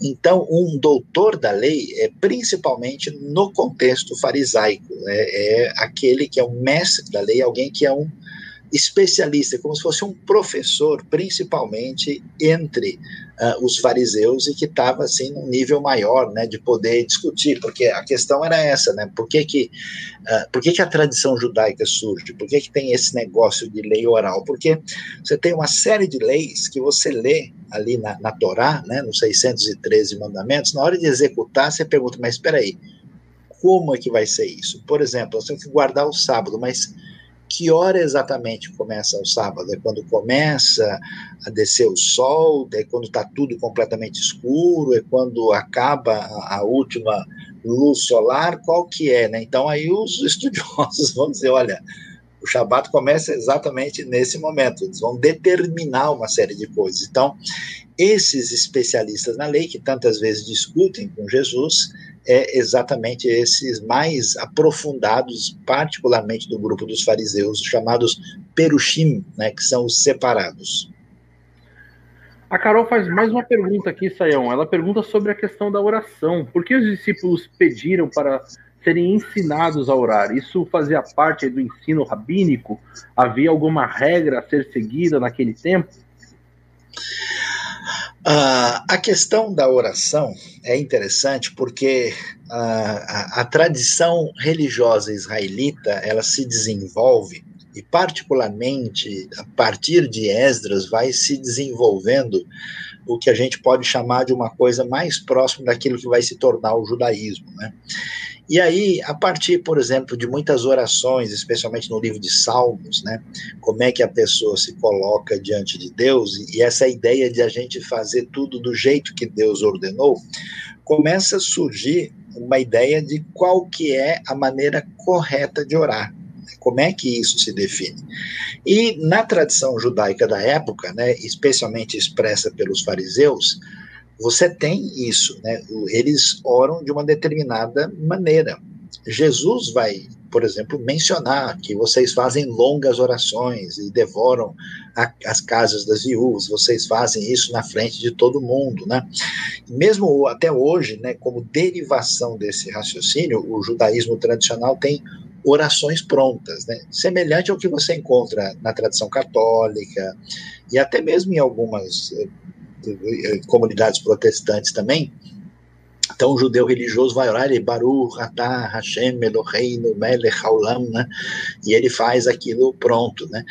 E no mundo pagão também tinha o pessoal que fazia orações. E, e, o, e o, paganismo, o sujeito tenta, né? Ali, de alguma maneira, se punir, sofrer para tentar convencer a divindade a ajudá-lo. Então você tem muito esse negócio de se machucar ou de ficar fazendo um ritual o tempo todo, né? E aí, quando você vai ver no, no Sermão do Monte, quando Jesus vai falar para o Pai Nosso, os discípulos já perceberam que Jesus é diferente, né? Que esse rabino está numa outra sintonia, né? E aí eles então dizem: escuta, Senhor, como é que é esse negócio da oração? Porque Jesus ora muito, ele passa a noite em oração, ele se retira para lugares desertos e ora, né? E então Jesus vai mostrar um paradigma de oração que envolve o modelo do Pai Nosso mas não só da palavra repetida, mas do significado né, uh, dessa oração, que é diferente do pagão, né, que fica repetindo muitas vezes a mesma coisa, achando que vai ser ouvido, e, e diferente do contexto farisaico, onde você tem orações prontas em que o legalismo e o formalismo já engoliram a espiritualidade. Então eles percebem, então, peraí, o nosso mestre tem uma outra proposta de oração. Vamos perguntar para ele como é que é isso. Eles logo perceberam que Jesus não era igual aos outros religiosos. Saiu Marília Lira faz uma pergunta bem contextualizada aqui, bem para hoje, porque afinal naquela época nós falamos tanto no estudo como aqui também nas respostas que havia distorção dos ensinos que a palavra de Deus traz ah, e que esses mestres da lei, os fariseus, muitas vezes traziam essas distorções, né? E se hoje ainda existe distorção do Evangelho de Jesus ensinado aí nas igrejas, ensinado ah, por muitos que se dizem líderes, e como que a igreja, ah, como igreja, o que devemos fazer para obedecer o indo de Cristo? Olha, uh, com certeza, né, uh, digamos assim que a distorção é o nosso nome, né? Porque o ser humano é um fabricante de deuses. Né? O ser humano abandonado a si mesmo, ele desenvolverá o seu próprio caminho. Por isso, é, digamos assim, é, a realidade que aconteceu no ambiente judaico do primeiro século é uma realidade que está presente na história da cristandade. Né? Quando você vai é, olhar para aquilo que envolve a diretriz de Jesus e vai desenvolver outros caminhos. Né? Então, o que, que acontece? Historicamente, a igreja cristã, nas suas várias facetas e, e, e formação é, peculiar, ela se desvia para um, um, legalismo, ela se desvia para um misticismo, né? Uhum. Ela se desvia para ela se desvia para um, um, fanatismo radicalizado. Então tem vários elementos. O que que acontece? A gente precisa cuidar da nossa mente do nosso coração e da nossa vida prática. E ter uma relação de estudo aprofundado e constante com a palavra de Deus e entendendo que a igreja, a comunidade dos seguidores de Jesus é chamado para uma relação de compromisso, de entrega de vida, de recepção e transmissão dessa graça que Deus nos dá em Cristo Jesus e de ter compromisso com a missão. Né? Então, o que, que acontece? Quando você estiver em qualquer ambiente, qualquer comunidade, igreja, que você percebe que há uma distinção muito grande daquilo que você vê nas escrituras, então você deve entender que é, esse grupo já se distanciou. Claro que não tem nenhuma igreja perfeita, as igrejas têm suas dificuldades, seus problemas, mas assim existe um limite para que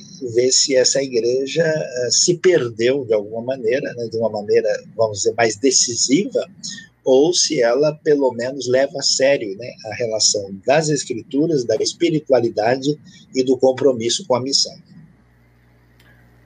Joia Saião, temos aqui mais uma pergunta.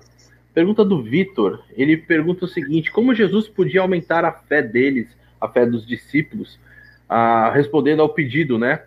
Aumenta a nossa fé. O que, que será que significa essa, esse pedido e como foi realizado, respondido por Jesus?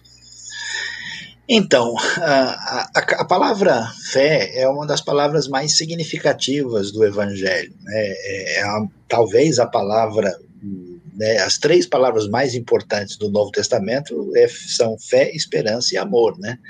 E fé, é, que em português é diferente, mas no grego está tudo ligado com o mesmo radical, com o verbo crer, né? Que tem tanta ênfase, por exemplo, no Evangelho de João. Então, a relação com Deus é, se dá pela fé. Fé no sentido que a gente não coloca o primeiro ponto de segurança nosso, nem na nossa razão, nem nos nossos sentidos, mas naquilo que Deus diz. Né? Abraão é um homem que anda pela fé. Deus diz para ele, ele não vê nada. Não tem, aliás, tudo que está acontecendo está indo na outra direção. Então, aquilo que Jesus apresenta exige fé. Né? Mesmo que ele mostre sinais, que ele comprove uma série de coisas, o reino não chegou na sua plenitude, uma série de coisas estão acontecendo, e as exigências de Jesus são muito contra aquilo que os discípulos teriam, assim, na sua expectativa do ponto de vista natural. Então, eles começam a perceber dificuldades, né?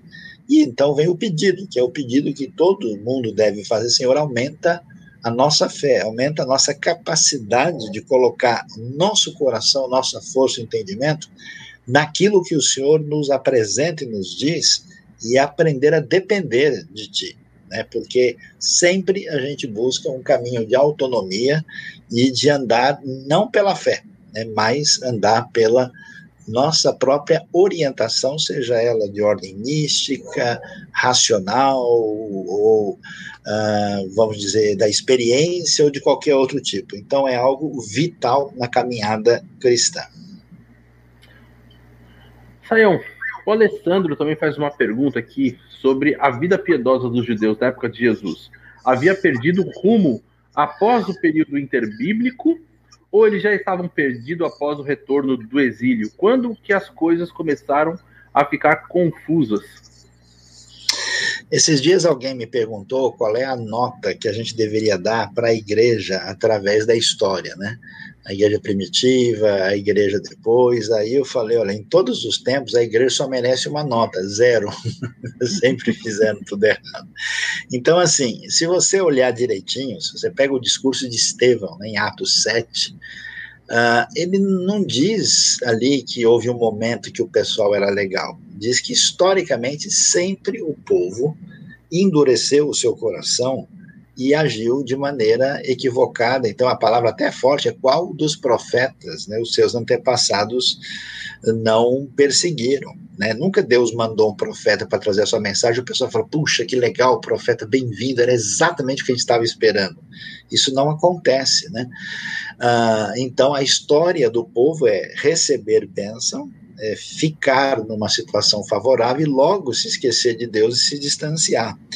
Mas quando a gente chega no contexto da igreja primitiva, os próprios discípulos são um fracasso, né?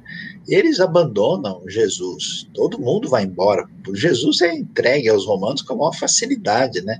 O Judas traiu, Pedro negou, os outros fugiram correndo. Não tem, os discípulos não obedecem à grande comissão, eles ficam em Jerusalém, é só a perseguição que vai movê-los. Então, nunca a coisa foi muito boa assim, né? Quando a gente chega na época do Novo Testamento, historicamente, o que, que aconteceu? Houve uma problematização, é, porque os judeus tiveram um momento difícil na época do domínio grego, particularmente com a, a, o domínio dos Seleucidas no segundo século antes de Cristo, com o problema lá do Antíoco Epifânio, o surgimento dos Macabeus, né, chamados Asmoneus, e aí isso gerou um, processo assim de uma relativa independência que foi interrompida com o começo do domínio romano no ano 63 a.C., com a chegada de Pompeu.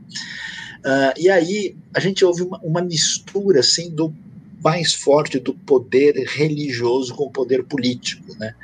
E aí é, surge uma situação difícil, porque a terra começa a ser dominada pelos romanos e o pessoal, para que as coisas aconteçam, você tem que fazer uma, uma certa eh, aliança política. Né?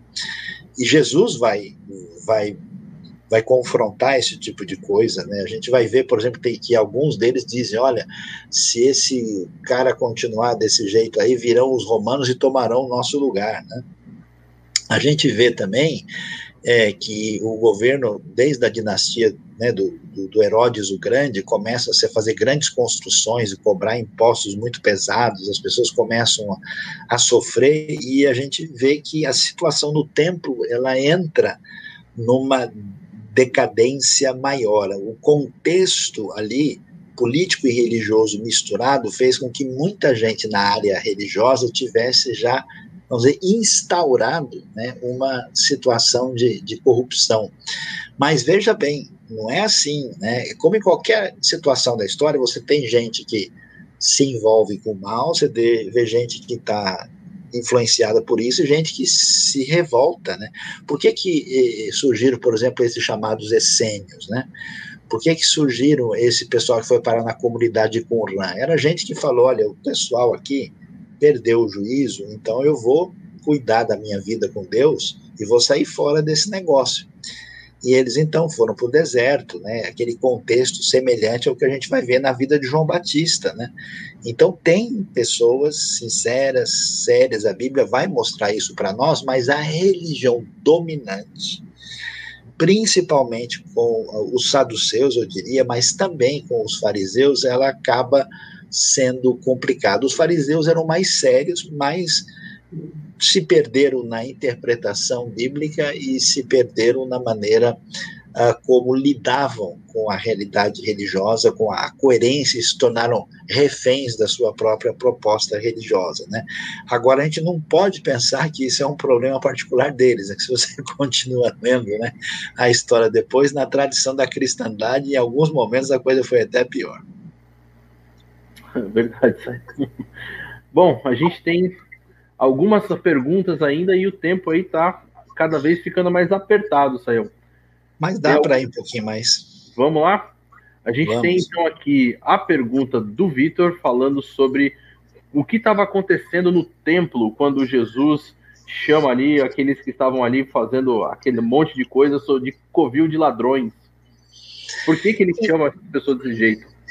Então, né, é, essa questão, né, a minha casa, né, né Beiti, é, é, Icare, é, Beit Tefilá é, Lekol Amin, né, a minha casa será chamada casa de oração para todos os povos, né, Israel tinha esse, essa vocação missiológica tão importante que vem lá de Êxodo 19, 5 e 6, Uh, e aí, isso realmente, historicamente, aconteceu, porque muita gente estava interessada no judaísmo. Nós temos os tementes a Deus, temos prosélitos tal, né? Na verdade, na época de Jesus, os fariseus iam atrás de pessoas tentando trazê-los para professarem uma fé judaica, né? E isso é que vai trazer um conflito com, os filhos do, de Nazaré, né?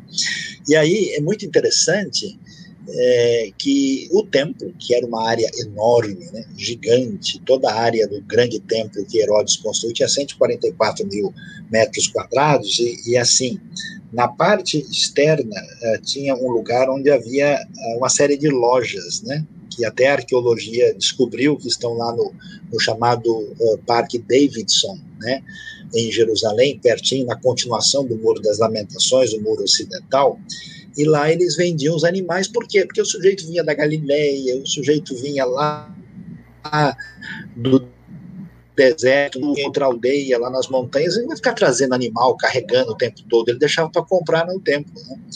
E aí uh, o pessoal não só começou a explorar, vendeu o animal pelo preço três, quatro vezes maior, né? inflacionou, né? então aí a, o templo, que era um lugar especial de encontro com Deus, de dedicação, uh, de cumprir aquilo que Deus tinha solicitado, começou a ser invadido por essa ganância, e além disso, depois eles entravam, né, quando ele passava ali na entrada e pagava uh, o imposto, entrava com o animal pela chamada porta de Ruda, e entrava no pátio dos gentios mesmo, né, eh, naquele lugar é, o próprio Novo Testamento vai dizer, por exemplo, que, que o pessoal atravessava mercadorias ali, por ali, né? E possivelmente houve até mesmo algum tipo de postura em que o pessoal subiu as coisas lá para cima, né? Para poder ter um lucro maior, né? antes de poder né, entrar no, no, no Ezrat Nashim, que era o pátio das mulheres, né? Então, ali provavelmente foi o lugar mais complicado, e aí a gente vê isso quando a religião se torna refém do interesse do ganho financeiro. Por isso Jesus fica tão bravo e ele, né, ao contrário do que muita gente sugere, ele não bateu em ninguém. Tá? Não, Jesus chicoteou as pessoas, não chicoteou, não, tá? Ele derrubou as mesas dos cambistas, porque o pessoal vinha de fora e trocava o dinheiro, né? E aí, sabe lá qual vai ser o câmbio, né? E trocava dinheiro e também vendia coisas e ele derruba aquilo ali, dizendo: o zelo da tua casa me consumirá, né? E a, a casa do meu pai foi transformada aí em casa. É, numa, num, num, num, como é que a gente poderia, né, uma, uma toca, um covil, né, de, de bandidos, né, porque vocês estão aqui para roubar o povo. Então veja que isso que a gente observa no mundo de hoje já era uma realidade naquele tempo que Jesus confrontou. Mais uma, Saião? Pode ser, tem, acho que não tem tantas, tem poucas, né? Não, tem, tem mais a da Késia perguntando sobre o que Jesus queria dizer quando ele falava em verdade, em verdade vos digo. É, então, uh, o texto diz, né, amém, amém, lego rimin, né? Uhum. É, essa é uma frase para dizer assim, é uma expressão que está em grego, né, e é derivado de uma, uma, uma expressão hebraica que tem um sentido, é com toda certeza, eu digo para vocês, sem dúvida nenhuma, né, porque Jesus não é aquele tipo de pessoa que fala o negócio mais ou menos. O pessoal pode até ser que eu seja o Cordeiro de Deus, é, quem sabe até uma boa ideia vocês me seguirem. Então, na verdade, na verdade, eu digo a vocês, né, quer dizer, dando uma palavra incisiva, é uma das razões porque Jesus é visto como quem fala com autoridade, né?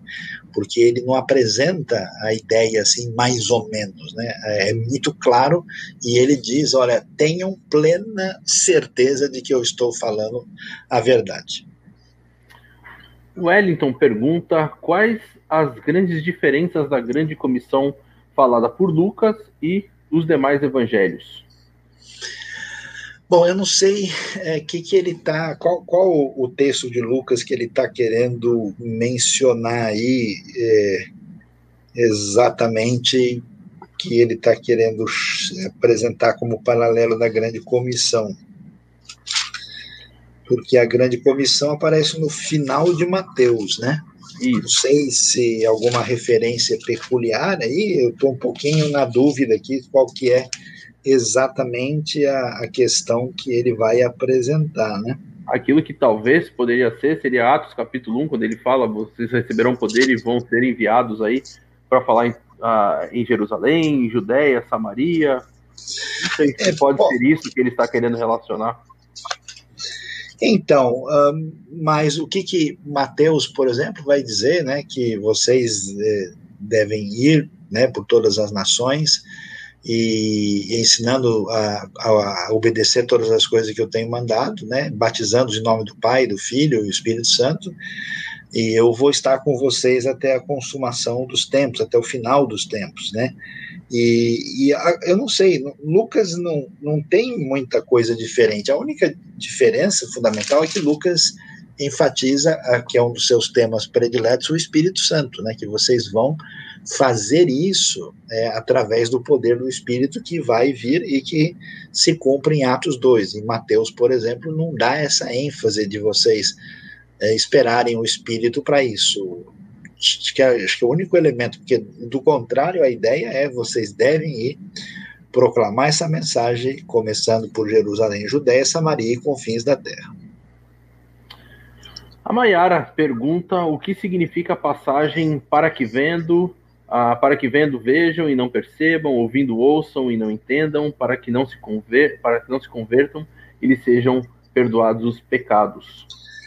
Então, é essa palavra forte, né, é, que é destinada exatamente a esses religiosos de coração duro, ela tem base lá em Isaías, né, é, que Isaías mesmo, no seu próprio chamado, no capítulo 6, depois, né, da, quando ele diz, eis-me aqui, me envia, né, a partir do verso 13, é, aí é que a coisa vai estar tá muito clara. O que significa isso? É que a atitude do ser humano com, com relação a Deus e a sua palavra, ela tem um, um determinado é, limite, né?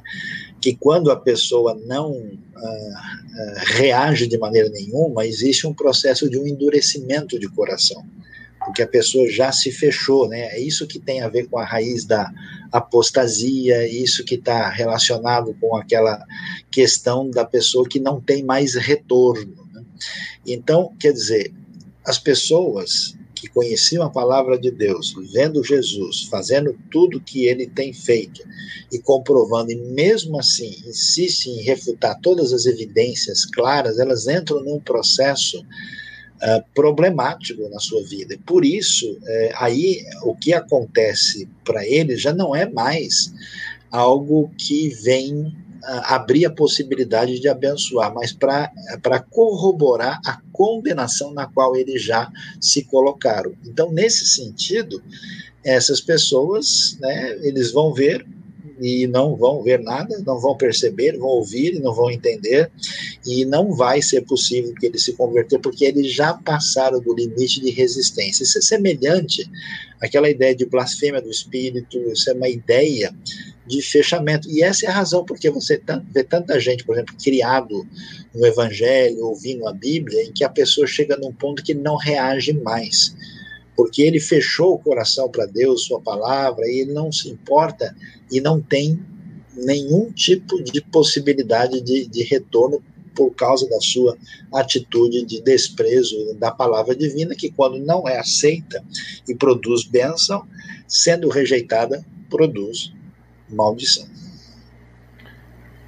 Bom, Senhor, até recomendo aí a Marília, se ela quiser. A semana passada, quando falamos foi semana passada, falando do Sermão do Monte, nós fizemos uma exposição desse, desse trecho. Então, de repente, quiser assistir a aula da semana passada, ah, tem aí a gente trabalhando um pouquinho também essa realidade. Pergunta do Osmar é muito boa. É, sim. Nos textos onde está escrito que haverá mais rigor para Sodoma e Gomorra do que para Cafarnaum, e quando Jesus fala de muito, muitos e poucos açoites, é porque o castigo no inferno tem medidas determinadas? Seguramente é diferente o julgamento, né? Por isso se fala de maior rigor, né? Vai, você vai cobrar de uma pessoa, né? Ah, em função da luz que ela tem ah, e do nível de maldade. Não é a mesma coisa. Assim como também na vida eterna existe diferença ah, do, da, da, maneira como cada um vai se, des, vai se desdobrar a sua vida na eternidade, também acontece isso na condenação. Por isso que, tradicionalmente, você conhece a famosa expressão os quintos dos infernos, né? Porque, apesar disso ter origem lá naquela divisão do famoso Dante Alighieri, na, na, na Divina Comédia tal, ah, a, a, sugestão é que é, é, isso mesmo, haverá maior ou menor rigor. Aí a gente entende por que, é, indevidamente, a tradição, por exemplo, católico romana esses textos e acabou aplicando para a ideia de purgatório, né? tentando dizer que existe um nível ali onde a pessoa vai pagando as suas contas para tentar ali subir de fase, né?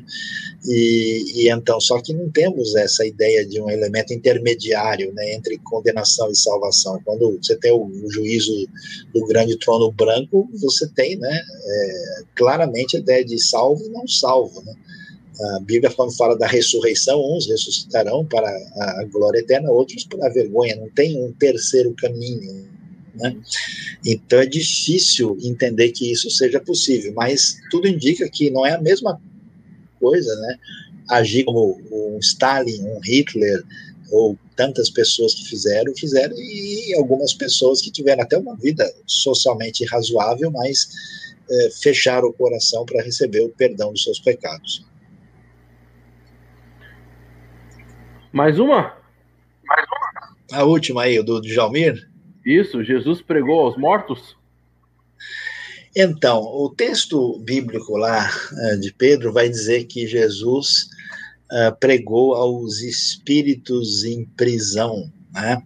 Uh, e você tem lá também aquele texto de eh, Efésios 4, 8, aquele que subiu é o mesmo que desceu, né? Então, uh, como é que a gente entende isso, né? Uh, quando Jesus morre, ele vai para o mundo dos mortos, né? Aquilo que em grego se chama de Hades em hebraico se chama de Sheol, né? E, e, e o que que, por exemplo, Efésios 4, 8 está querendo dizer ali, 8, 9 e 10, né, é que Jesus, ah, quando ele subiu, ele também desceu, provavelmente se desceu quer dizer uma referência à sua encarnação, né, que aquele que encarnou também é aquele que teve a sua ascensão, que as duas coisas são enfatizadas. Né? Agora, o texto de Pedro, que menciona que ele esteve aí uh, pregando aos espíritos em prisão, é, aqueles que estavam lá desde os tempos de Noé, né? É pregar aí não significa pregar como a gente imagina, né? Esse verbo querissomai, esse substantivo querigma, nem sempre significa uma pregação evangelística ou uma pregação didática. A ideia lá é proclamação. O que faz mais sentido nesse texto é dizer que Jesus ao cumprir tudo aquilo que estava designado pelo Pai, ele foi e proclamou a sua vitória no mundo dos mortos. Né? Alguns até sugerem que por causa disso algumas coisas lá tiveram uma reorganização da situação, porque através da morte de Cristo as pessoas poderiam agora ter um acesso a Deus diferenciado, já que a, a, a ponte, na ligação, a conexão entre o homem Deus tinha estava resolvida diante de Deus. Mas não é que ele fez uma série de conferências evangelísticas ou que ele, né, deu um curso lá de teologia, né, é, de Lucas, alguma coisa do tipo, não. Ele proclamou a sua vitória. É o teologia, teologia missional, ele começou lá. Pois é, né? Bom, Sayão, ah, vamos nos despedir aqui, agradecer o pessoal que esteve conectado, que enviou as perguntas, que participou tão ativamente. Pedir para o pessoal se inscrever no canal da EBNU, ativar inclusive o sininho para poder receber não só essa aula, mas também receber tudo aquilo que a EBNU tem oferecido. Praticamente são todos os dias, uh, Sayão, que, que a IBNU lança alguma coisa, algum vídeo no canal? Praticamente, a gente tem coisas entrando quase todo dia, né? Quando às vezes um dia ou outro não, mas nós temos aí, como todo mundo sabe, né? As nossas aulas no sábado e no domingo, a celebração no domingo, temos a nossa live oficial de quarta-feira, sexta-feira tem o espaço de Daquê, e temos uh, também, geralmente, terça uh, e às vezes terça e quinta, terça e sexta, é, aparece, é, é, lançado no canal também o, o 180 graus, né? E também a própria pregação do domingo, ela é colocada especificamente aí durante a semana. Quase todo dia, praticamente, nós temos é, uma publicação nova aí, uma postagem nova é, daquilo que envolve os nossos vídeos. Então, você é bem-vindo para né, não só é, desfrutar, mas compartilhar. Então, se inscreva e faça parte da comunidade IBNU. Isso aí, sábado de manhã também tem o Devocional dos Jovens. Estamos estudando aí o livro Deuses Falsos. Tá Exatamente, sábado de manhã. É excelente, muito bom. Bom, a gente então vai se despedindo aqui. Obrigado para todos vocês que participaram dessa live, ou dessa aula, né? E semana que vem a gente volta para mais um tempo. É isso aí, muito obrigado. Deus abençoe, um grande abraço para todos, boa noite e ficamos aí em sintonia com aquilo que Deus tem a nos apresentar na Sua palavra para que a nossa vida glorifique a Ele e faça crescer o reino de Deus. Obrigado, Guilherme, obrigado a todos, bom descanso, boa noite e até a próxima.